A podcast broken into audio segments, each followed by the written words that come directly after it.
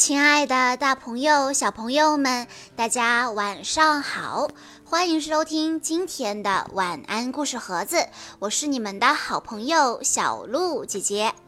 今天我要给大家讲的故事是由小芒果曹许飞小朋友推荐，故事的名字叫做《一闪一闪小银鱼》。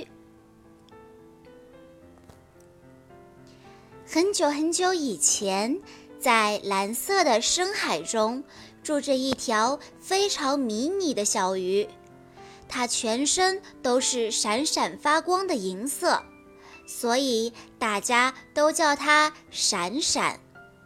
它游起泳来就像是一道银色的闪电，划过波涛，快速如飞。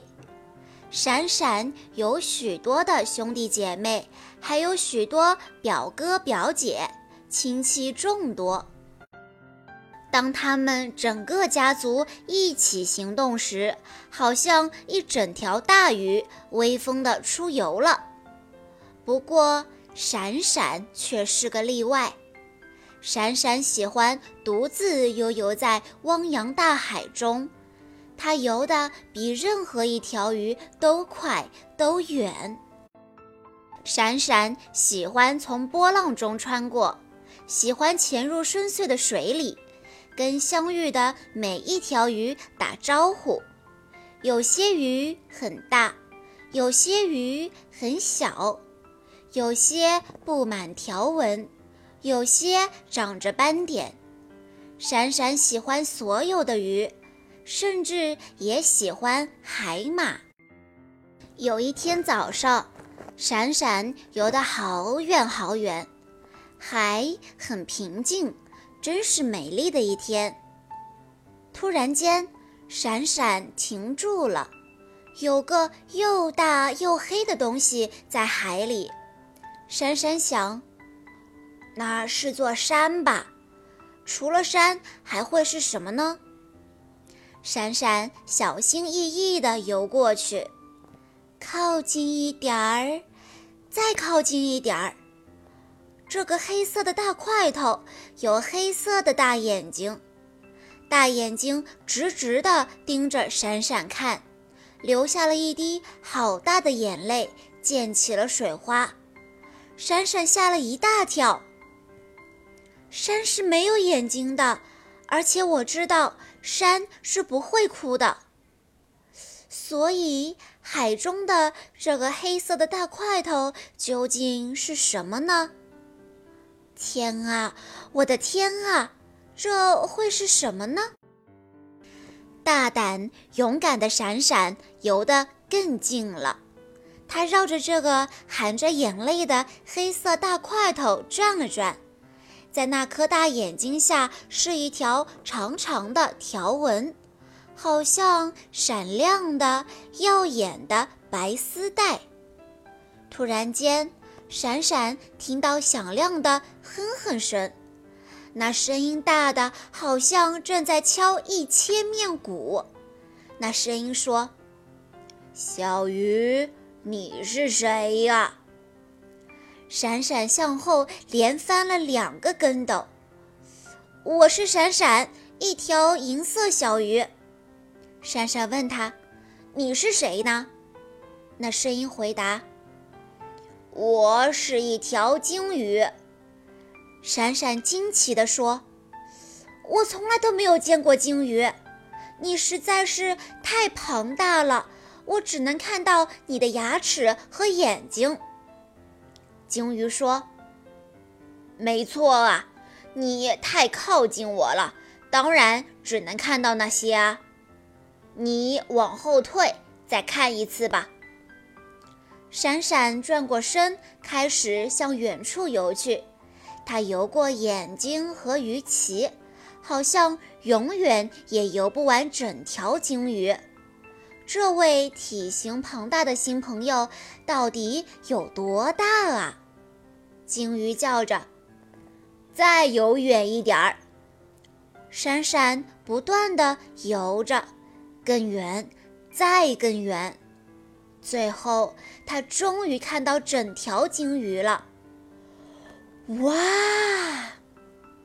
远处的闪闪惊呼一声：“我从来都没有见过这么大的雨。”可是你为什么流眼泪呢？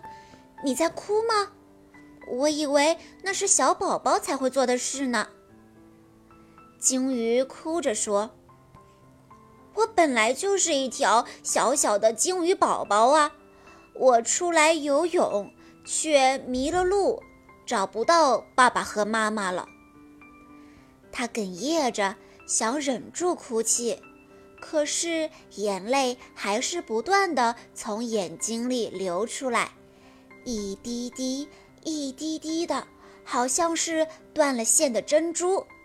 闪闪大叫道：“哎呀，你别哭了，我来帮你找吧。”闪闪游回鲸鱼旁边，这样讲话就不用太费劲了。我来帮你找爸爸和妈妈，来擦干眼泪，不要难过了，好吗？闪闪很快就找来所有认识的鱼儿，他的兄弟姐妹和表兄弟表姐妹也都来了，大家热心的来帮忙。一群鱼向四面八方游去。就像射出一支支银色的箭，快速地飞出去了。闪闪留下来陪伴他的朋友鲸鱼，他说：“你不用担心，紧紧地跟着我，等着瞧吧，我们一定会帮你找到爸爸和妈妈的。”鲸鱼还来不及擦干眼泪，就看见一群小银鱼回来了，摆动大尾巴跟在后面的是谁呀？啊，是鲸鱼爸爸和鲸鱼妈妈，他们真是巨大、雄伟、壮观啊！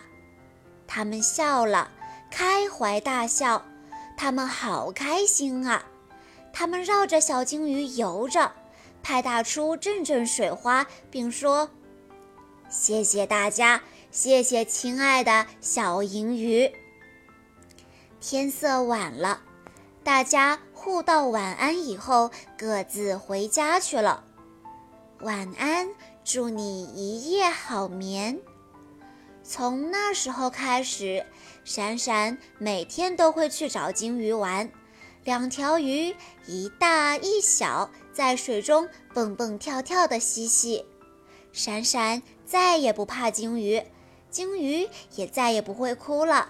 他们成为了最好的朋友。这本书的作者用轻松的小银鱼的角色，跟我们描绘出历经苦难、历经创伤的民族诞生出如此乐观、如此向上、连着温暖、友谊、勇气的作品。这本身就如犹太民族的存在一样，是一个惊人的奇迹。在这套儿童经典绘本中。我们能感受到破壳而出的勇气，收获友谊的真诚和突破认知极限的渴望。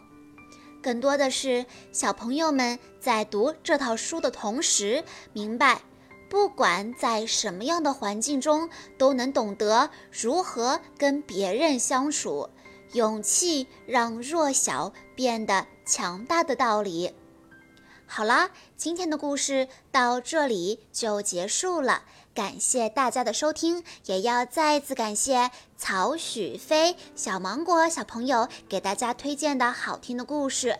我们下一期再见喽！